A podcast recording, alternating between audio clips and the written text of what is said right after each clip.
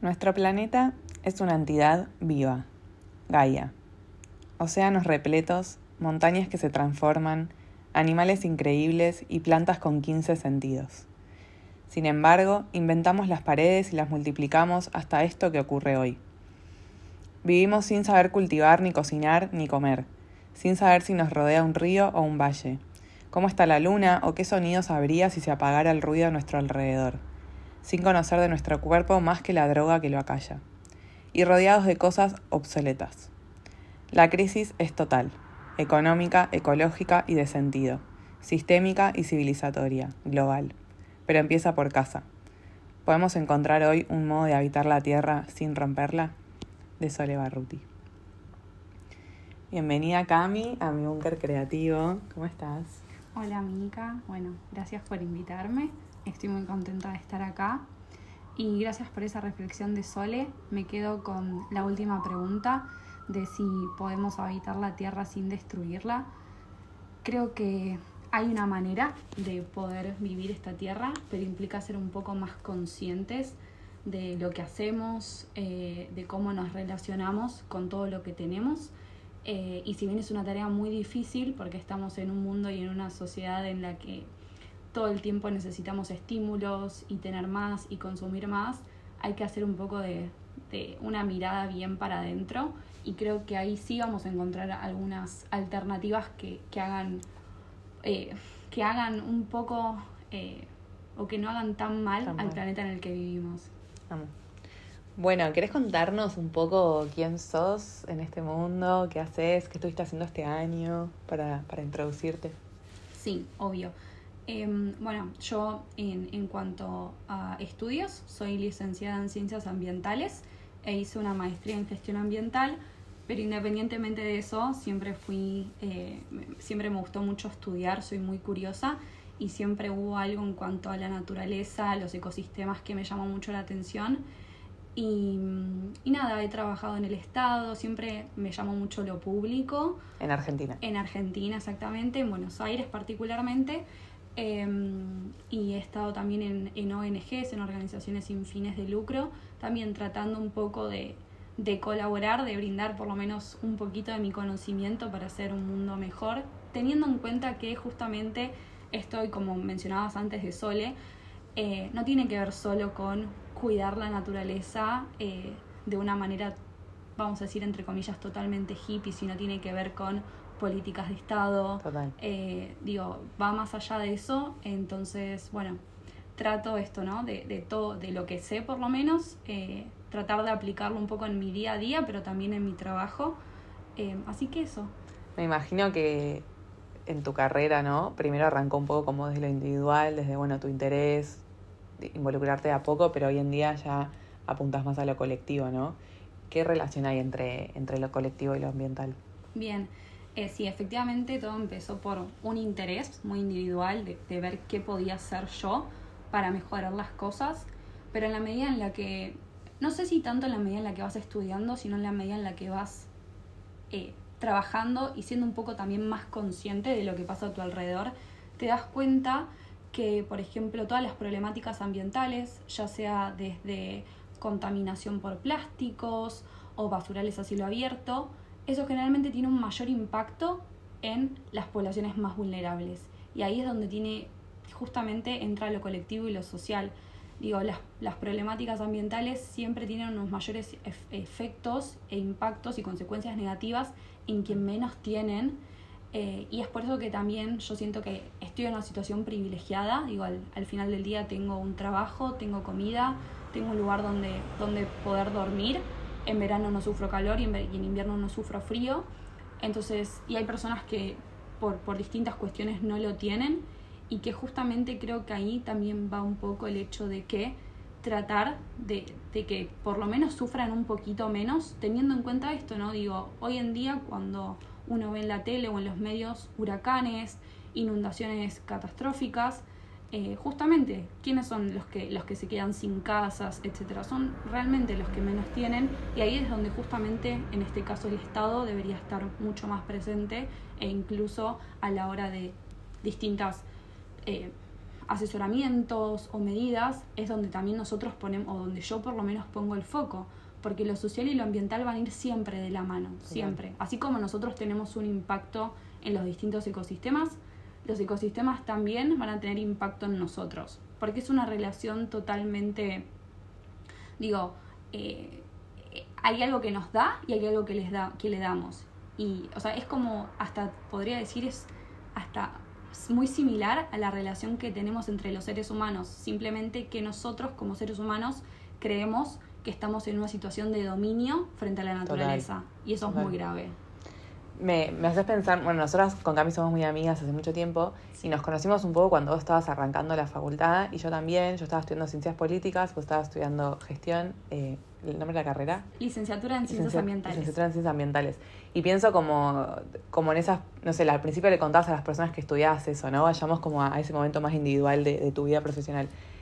¿Y qué respuesta tenías por la gente que te rodeaba? Mm, la primera pregunta es ¿qué es eso? Claro. Em, ¿Qué es lo que estás estudiando?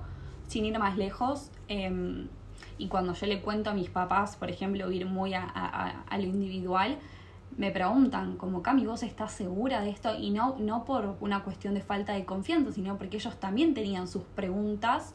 Y había algo muy innato en mí que era como, sí quiero, no sé muy bien de qué va todo esto, pero creo que es por acá. Y la realidad era esa, las, las personas me preguntaban porque en ese momento se conocía mucho menos de lo que se conoce ahora. Y yo trataba de explicarles un poco eso, que no tiene que ver solo con, con cuestiones tal vez más relacionadas a biología, sino que tiene que ver con que el ser humano genera distintos impactos, ya sea en todas sus actividades, ¿no? A la hora de construir una casa, por ejemplo, hasta construir megafábricas y todos los procesos que hacen que nosotros tengamos ropa, comida, autos, etcétera, generan un impacto en, en, los distintos ecosistemas. Entonces, lo que yo les explicaba es que esta carrera lo que pretende es tratar de ver en qué medida se puede reducir ese impacto. Y mm, creo que es bastante difícil de entender. Eh, hoy cada vez creo que se entiende más porque eh, obviamente que ya pasaron varios años desde ese entonces y porque cada vez la problemática ambiental es está un poco más metida en, en, el mundo y en las distintas agendas y eso la verdad que me parece súper importante. Pero sí, al principio la gente me preguntaba, ¿qué es eso? Esa era la primera pregunta. Y, y creo que hay un rol muy importante, como un factor muy importante, que es el, lo que se involucraron los jóvenes ¿no? en este último tiempo. De hecho, una de las mayores referentes es Greta, que es una niña, o sea, cuánto, no sé, es muy joven. Y siento que es el hecho de que tantas generaciones no le hayan dado atención a, visibilizar este tipo de problemáticas hacen que de repente toda nuestra generación o, gran parte sean activistas, estén comprometidos con ciertas organizaciones, pero desde tu lugar, ¿no? Como, ¿cómo, ¿Cómo lo vivís? O sea, ¿lo vivís más desde el lado de no, esto es un compromiso y hay que hacerlo? ¿Lo vivís de un lado de vocación? ¿Cómo te lo tomás para tampoco no sentir que, a ver, siendo sinceras, nosotros no sabemos si en nuestra vida vamos a lograr ver un impacto positivo al final del día, pero accionás como desde la esperanza, me imagino. Em, sí, hace, hace muy poquito, literal en Año Nuevo, tuve una conversación con mis tíos en las que me hicieron una pregunta más o menos parecida. Y yo les decía, si yo no creyera nada de esto, ya me hubiera retirado por la puerta. Eh, yo acciono eh, desde una vocación muy profunda dentro de mí, que creo que esa vocación tiene que ver pura y exclusivamente con tratar de ayudar, em, eso, y tratar de generar algún cambio Sí que obviamente los mayores cambios no van a venir de mí, pero en la medida ya sea a través de mi profesión, de mis trabajos o lo que fuera, tratar de generar ese cambio. Y mm, también lo que pasa es que las juventudes, por ejemplo, son quienes el día de mañana van a tomar decisiones. Y me parece muy importante que estén totalmente involucrados. También entiendo que las generaciones eh, un poco más grandes a las nuestras eh, recién ahora capaz están empezando a visualizar las grandes consecuencias negativas de todo lo que está sucediendo. Em, entonces creo que también es muy positivo que desde distintos sectores, juventud, comunidades locales, digo, las comunidades que están en los lugares donde ocurren estas catástrofes o estas cuestiones, y que cada vez se pueda solidificar y fortalecer esa voz es súper importante, pero yo por lo menos eso es, es una cuestión de compromiso, pero también muy fuerte de vocación. Sé que se te nota totalmente, pero también me parece interesante que lo cuentes porque, por ejemplo, yo creo que, no sé si he aportado desde el, desde el ser activista en, en, lo relacionado al medio ambiente, pero es lo que me fui dando cuenta viajando, conociendo gente de otros países y que para mí es un tema súper que me abrió muchos ojos, no tiene que ver con el acceso a agua potable. Y cómo hay países donde, por ejemplo, Suiza es normal abrir la cancha y poder tomar agua, y como a una hora en avión en Barcelona es totalmente imposible tomar agua de la canilla. O de repente vengo acá a Argentina y es como, bueno, depende de la parte de Argentina que estés. Y lo llevo a esto a la conversación porque digo, ¿cómo alguien que de repente, claro, sí, bueno, eso que vemos en la televisión, que el, que el calentamiento global. No, no, es algo que literalmente hoy marca la diferencia entre alguien que literalmente abre la canilla y toma agua sana de ahí y alguien que tiene que ir a pagar por comprar una botella de agua, ¿no? Y esto llevado a un montón de otros, esto es un ejemplo simple, pero que a mí me impacta mucho porque vivo tomando agua y me encontré con eso, encontré que comprar filtros, tener que ir a comprar agua, cuando de repente digo, che, pero en el país de al lado eh, abren la canilla y, y, eso les da salud, no los intoxica. Entonces, como la, el mismo factor depende geográficamente de dónde estés, puede ser un tóxico o puede ser algo que te dé salud. Total, y mm, gracias por traerlo a, a este tema. De hecho, el acceso a agua potable está dentro de, digamos, uno de los objetivos que de la Agenda 2030 es una agenda impulsada por Naciones Unidas y justamente uno de esos objetivos es que todas las personas puedan tener acceso a agua potable. Hay muchas veces que se suele como medio que, mm, eh, digamos, dividir o no asociar lo ambiental con estas cuestiones y justamente tiene que ver con esto que decís, ¿por qué vos no podés acceder a agua potable? Porque está contaminada, porque no cumple con los parámetros y eso, bueno, justamente tiene que ver con toda la cuestión ambiental. Creo que también ahí, ahí hay, un, hay un componente muy importante, es algo que yo he charlado mucho entre las personas que yo conozco, por ejemplo acá en Argentina, si vamos más al caso de Buenos Aires, ya sea, digamos, capital federal o zona norte, zona sur, tenemos acceso a agua potable, eh, pero no, no, no nos damos cuenta de que hay otras partes del mundo o sí nos damos cuenta, pero al no vivirlo no somos realmente conscientes y seguimos consumiendo un montón de agua. Digamos, Argentina, por ejemplo, eh, tiene un promedio de 350 litros por persona por día. Y eso es un montón porque la Organización Mundial de la Salud dice que en realidad una persona promedio, teniendo en cuenta esto que vos mencionabas de los distintos países, debería estar consumiendo 50 litros por día. Y, para, y nosotros tenemos la posibilidad o sea, somos tan afortunados que podemos abrir el agua de la canilla y sale agua y la podemos tomar, nos podemos bañar, podemos hacer, podemos regar, podemos lavar un auto, podemos hacer todo lo que queramos y en otros lugares del mundo no, tienen esa posibilidad. Y creo que también eso habla un poco de empatía. Y creo que falta también. De, de, hecho, esto, o sea, yo viví toda mi vida en Argentina, de repente me fui a vivir a Europa y no sé, este año todo lo que tiene que ver con cosas relacionadas al turismo estuvo y el agua estuvo totalmente bloqueado porque había sequía o me acuerdo, no sé, intercambio hace ya casi 10 años en Alemania que te decían, ok, pero tenés que bañar en 3 minutos. Y yo me lo tomaba como un reto, es como, pará, pero ¿por qué? Eh, porque hacíamos intercambio con casas de familia y era, ¿por qué me tocaría en 3 minutos? Y ya hace 10 años tenían la conciencia del cuidado del agua porque la situación era distinta a la que tenemos en Latinoamérica. Y acá nunca escuché a nadie, excepto creo que a vos y a dos personas más, decir, che, para bañarte esto, para lavarte los dientes lo otro. Y yo quiero decir esto porque me parece algo que, que la fui formando con el tiempo, ¿no? Que es mi, es mi opinión, pero que uno cree que porque lo haga yo eso no cambia nada. Puede ser, porque realmente no sé cuál es el impacto y esto es mi opinión, pero sí afecta en la conciencia, o sea, sí afecta en tu manera de, en tu empatía, sí afecta en hacerlo y ya, ¿entendés? Tipo, ¿por qué tenemos que estar todo el tiempo justificando con el otro? O sea, tiene que ver con que no necesitas bañarte en media hora, no necesitas tener siete autos y no me importa la plata que tengas. O sea, no es una necesidad real. ¿Qué te pasa con esto de.? Como siento que a veces los que se dedican a, esto tienen que hablar un montón desde el amor y tienen que explicar todo. Y es tipo, loquito, o sea, no. Y no, en Alemania es así, ¿entendés? O sea, no te explicaban por qué tenías que bañarte en tres minutos. Es tipo, tenés que bañarte en tres minutos y yo te corto el agua. Total, em, eso a mí me toca mucho, o sea, mis fibras internas, y es que sea, tenemos que partir de una base que vivimos en una sociedad en la que, en una sociedad capitalista y consumista. ¿A qué voy con esto? Mientras más tenés, más exitoso vas a ser, más poder vas a tener y mejor seguramente vas a ser.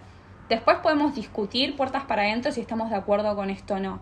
Esto justamente, y si bien vos hablabas de, de, los, de los hábitos individuales, que digamos, a ver, no, capaz no generen un gran cambio pero si no los hacemos es peor, y creo que esto sí hay que tenerlo muy en cuenta, si, si vamos por la vida, no solamente en lo ambiental, eh, no haciendo las cosas porque decimos que, está bien, si lo hago yo, no va a cambiar nada.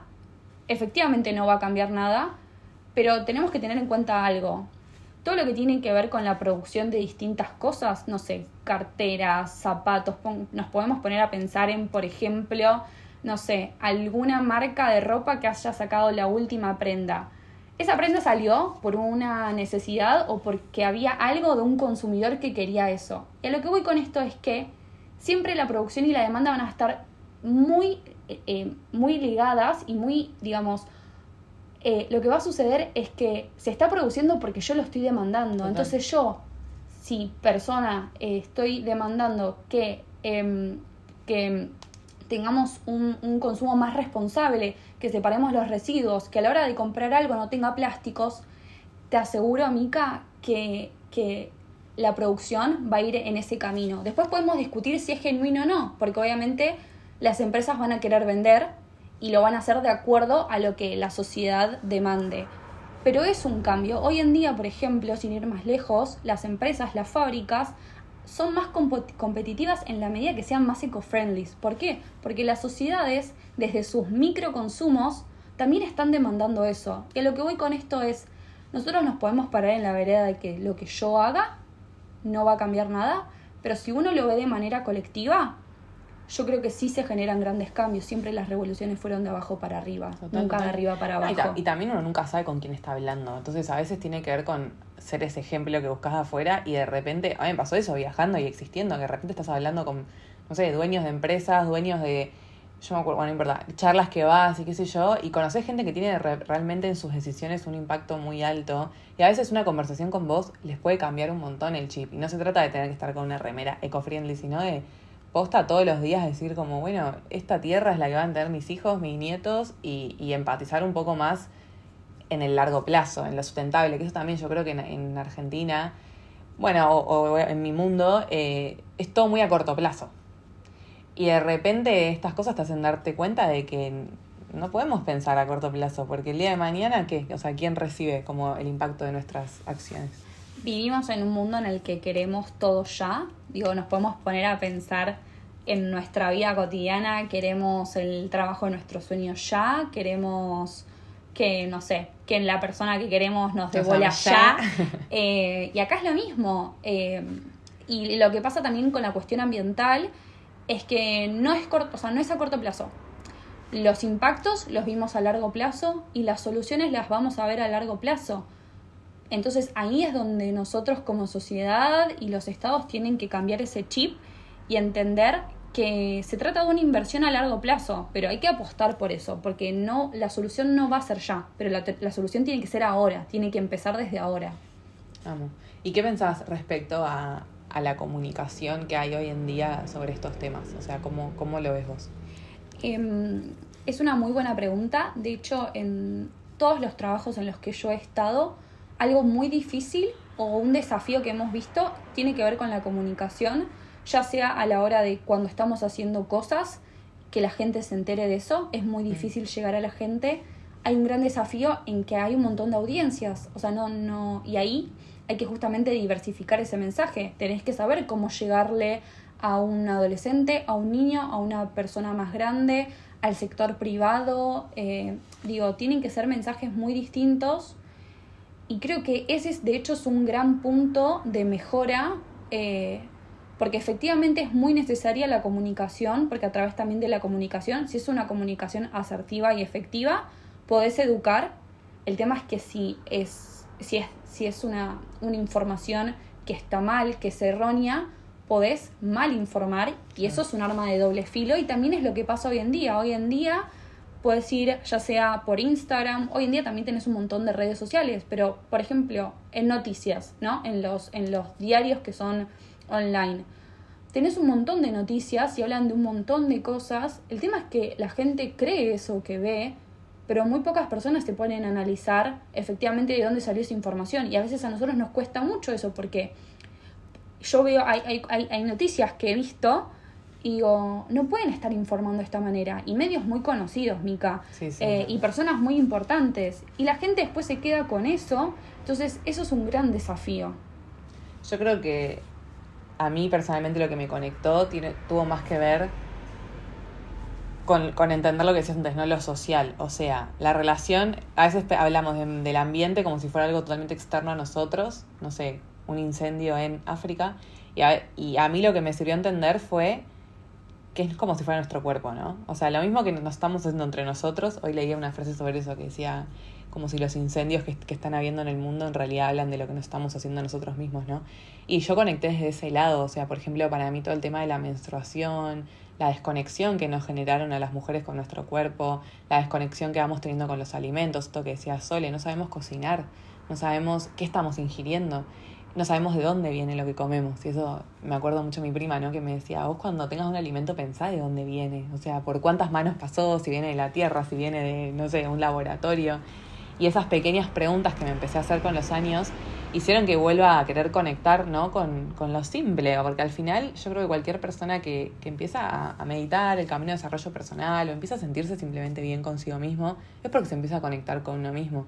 Y es totalmente como, como el juego ese que tocas una ficha y caen todas las demás. Mm. O sea, si vos aprendes a conectar con vos mismo, no vas a querer lastimar la tierra, no vas a querer eh, usar plástico por usar, no vas a querer lastimarte a vos. Y lo mismo vas a hacer con el medio ambiente. Entonces creo que que, y lo, digo desde, mi aporte sin estar metida en, ser activista en este momento de mi vida, pero creo que a veces lo simple de decir, vos a tu mamá la lastimarías, ¿no? Entonces, ¿por qué estás lastimando la tierra?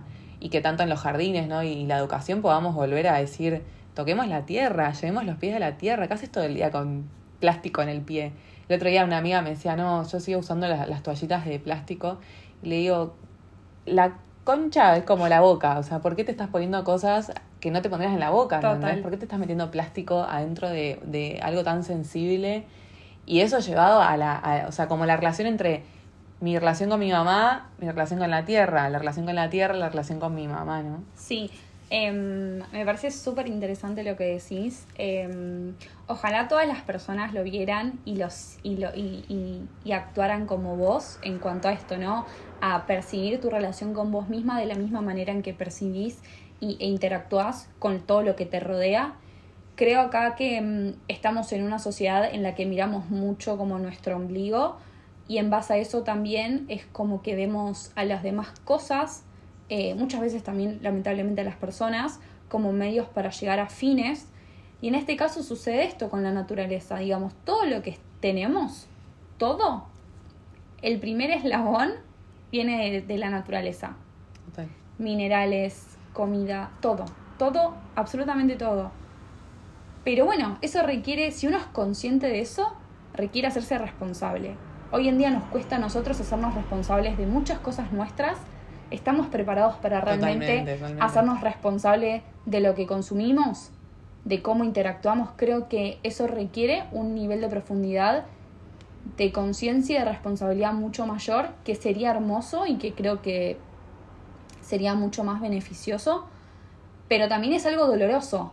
Em, yo creo que también a la hora de meterme en esta profesión y ver un montón de cuestiones que suceden en lo social, eh, por ejemplo, el otro día, sin ir más lejos, que fui al Atlanticazo, que sucedió en Mar del Plata, justamente para tratar de parar la exploración y explotación de hidrocarburos, es decir, petróleo y gas en nuestro mar argentino, me puse a llorar ¿Por qué? Porque también conecta con una parte mía de, che, el mar, el océano, el agua, es algo que necesitamos no solamente nosotros, sino todas las generaciones que vienen después. y, las, que nos da especies tanto, que existen hoy. Y que nos da tanto, entonces es como, ¿cómo no nos podemos dar cuenta de esto y cómo las, digamos, los beneficios económicos pueden ir más allá de eso, teniendo en cuenta que después si llega a pasar algo, van a haber pérdidas económicas.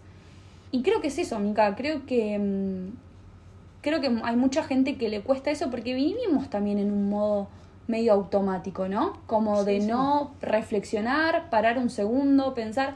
La realidad es que la cuestión ambiental requiere que uno pare, frene con toda su vida y se ponga a pensar. Si vas al supermercado, que no compres el primer paquete de galletitas que veas, que te fijes si existe alguno que no tenga un envoltorio de plástico.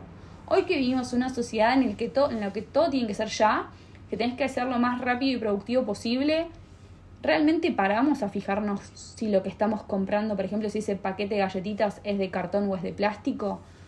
Creo que es eso, que la sociedad nos ha llevado a eso y que creo que en algún punto es necesario que frenemos, pensemos, reflexionemos y empecemos a tratar de relacionarnos de otra manera. No solamente como seres humanos, sino también a través de, obviamente, la realidad es que esto no puede ir, eh, tiene que ir, perdón, de la mano de políticas públicas, es así. Sí. Sí, y, y siento que en esta búsqueda, o sea, supuestamente no, todos estamos en la búsqueda de la felicidad. Y yo me doy dando cuenta cada vez que voy creciendo que, que la felicidad real, sana, viene de la mano de lo natural.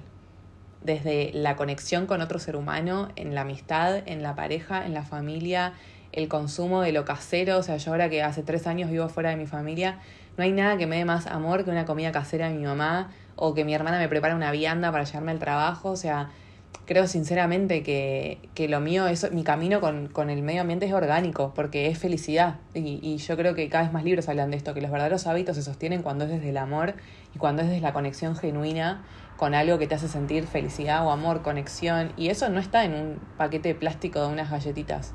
Está en una fruta que te cortó tu abuela de chiquito y te gusta comer el durazno de una manera, o en los nísperos de la, del árbol de tu abuelo, o en las uvas que te hace acordar. O sea, si realmente frenamos a, a sentir, quizás sea doloroso, porque eso requiere aceptar que, que el mundo cambió y que, y que hay personas que ya no están o, o, situaciones que ya no se viven. Pero realmente yo creo que, que la felicidad y el bienestar, que es la supuesta búsqueda de todos, está totalmente ligado a, a, lo natural, a lo simple y a lo casero, o sea, sí. a lo manual. De hecho, eh, por, no sé, hagamos un mini ejercicio, 10 segundos en los que cerramos los ojos y nos, ima y nos y imaginamos, perdón, los lugares en los que tal vez más felices o más disfrutamos. Y seguramente estoy, no voy a decir 100% segura, pero puedo decir 95% segura que eso tiene que ver con algo que tenga que ver con la naturaleza. Alguna playa, alguna montaña, seres queridos. Y creo que es eso. ¿Cómo? ¿Por qué?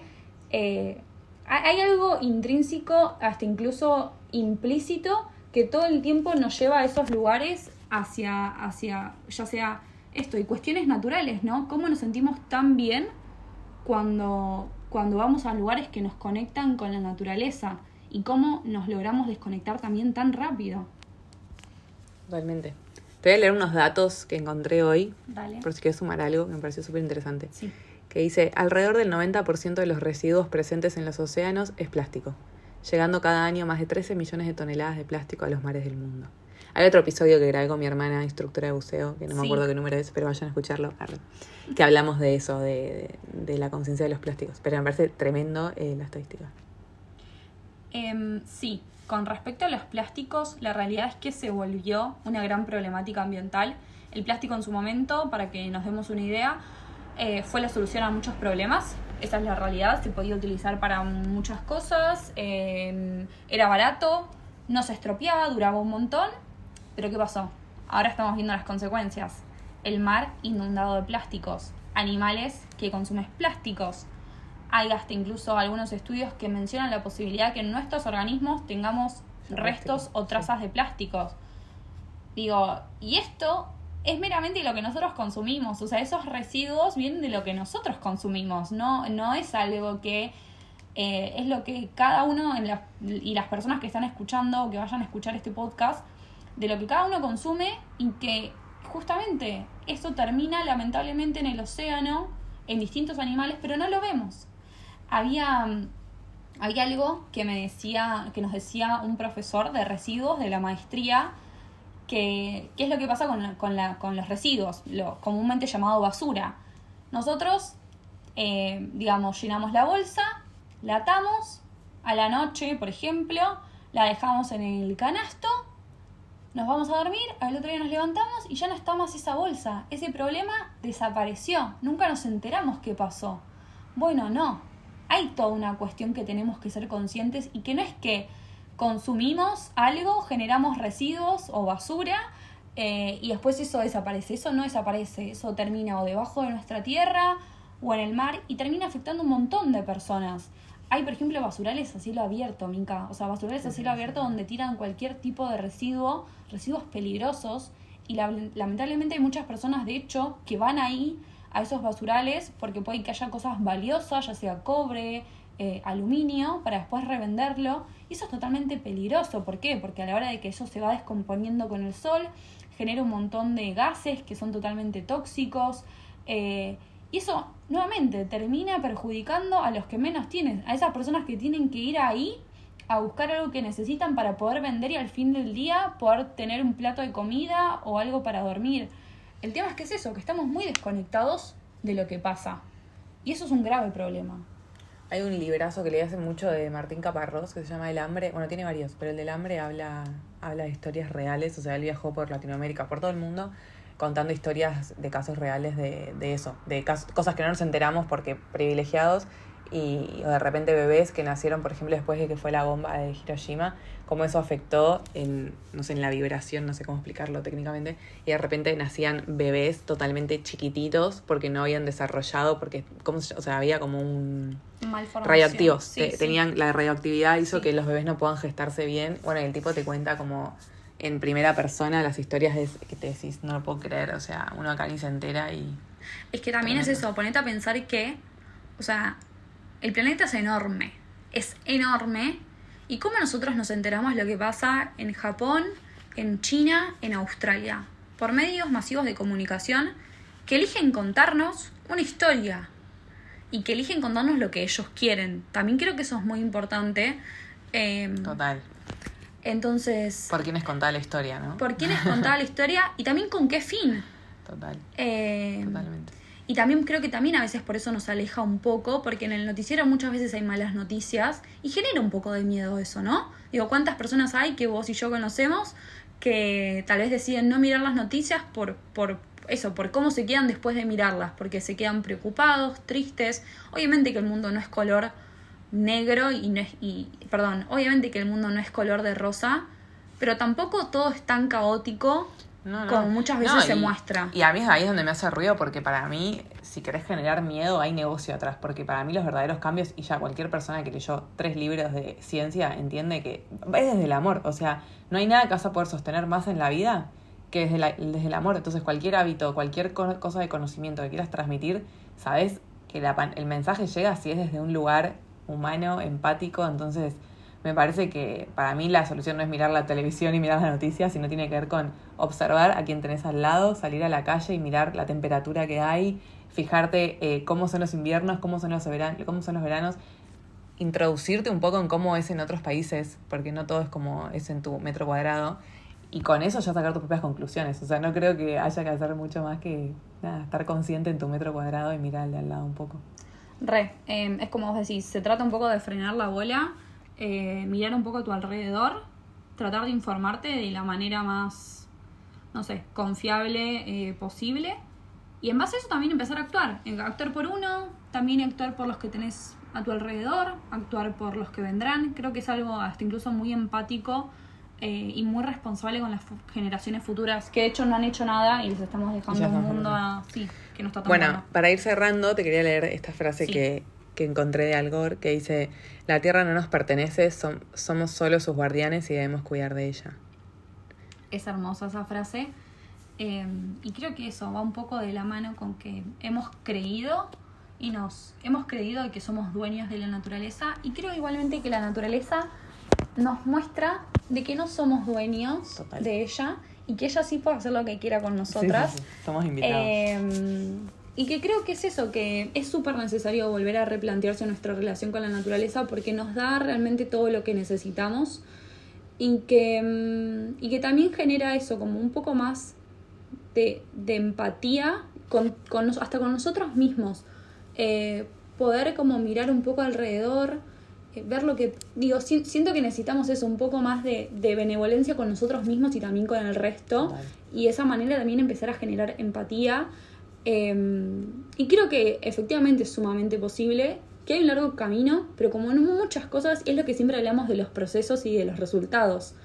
Eh, obviamente que todos queremos llegar al resultado, pero hay que vivir el proceso. Y en este caso el proceso es eso, empezar a ver de qué manera nosotros nos estamos relacionando con lo que tenemos y qué es lo que queremos ser, digo, ¿no? Como tratemos de ser justamente el cambio que queremos ver en el mundo, por más chiquito, individualista o utópico que, parezca. Cada uno desde su lugar puede contribuir en algo y creo que eso ya es un montón. Y hay que hacerlo. y hay que hacerlo. Bueno, gracias amiga por tu tiempo, por tu energía. Me encanta que seas parte del búnker. Creo que tenemos mucho que aprender de vos y agradezco que viajes por el mundo dando tu mensaje, alzando tu voz como mujer, como joven, como ciudadana del mundo. Posta me da mucho orgullo, en serio.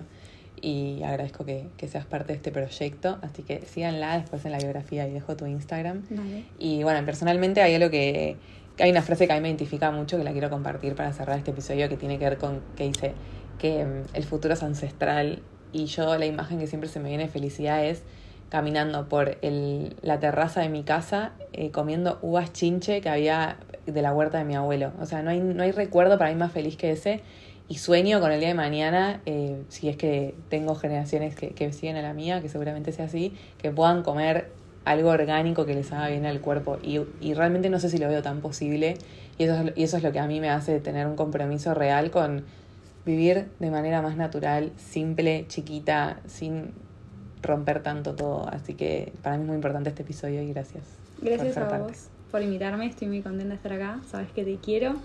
Eh, y el lujo es vulgaridad, al fin y al cabo, ¿no? Entonces, vayamos por lo simple, poner un poquito los pies en la tierra nunca viene mal, eso, empezar a, a, a Llevar los pies a la tierra. Y, y eso, e ir de a poco, un paso a la vez, no querer atolondrarnos con un montón de cosas para hacer. Cualquier acción siempre va a estar bien, eh, obviamente que sea cuidando, ¿no? Al ambiente, pero eh, creo que es eso, un paso a la vez y un día a la vez. Como todo en la vida, bueno, lo mismo acá con la cuestión ambiental. Así que gracias.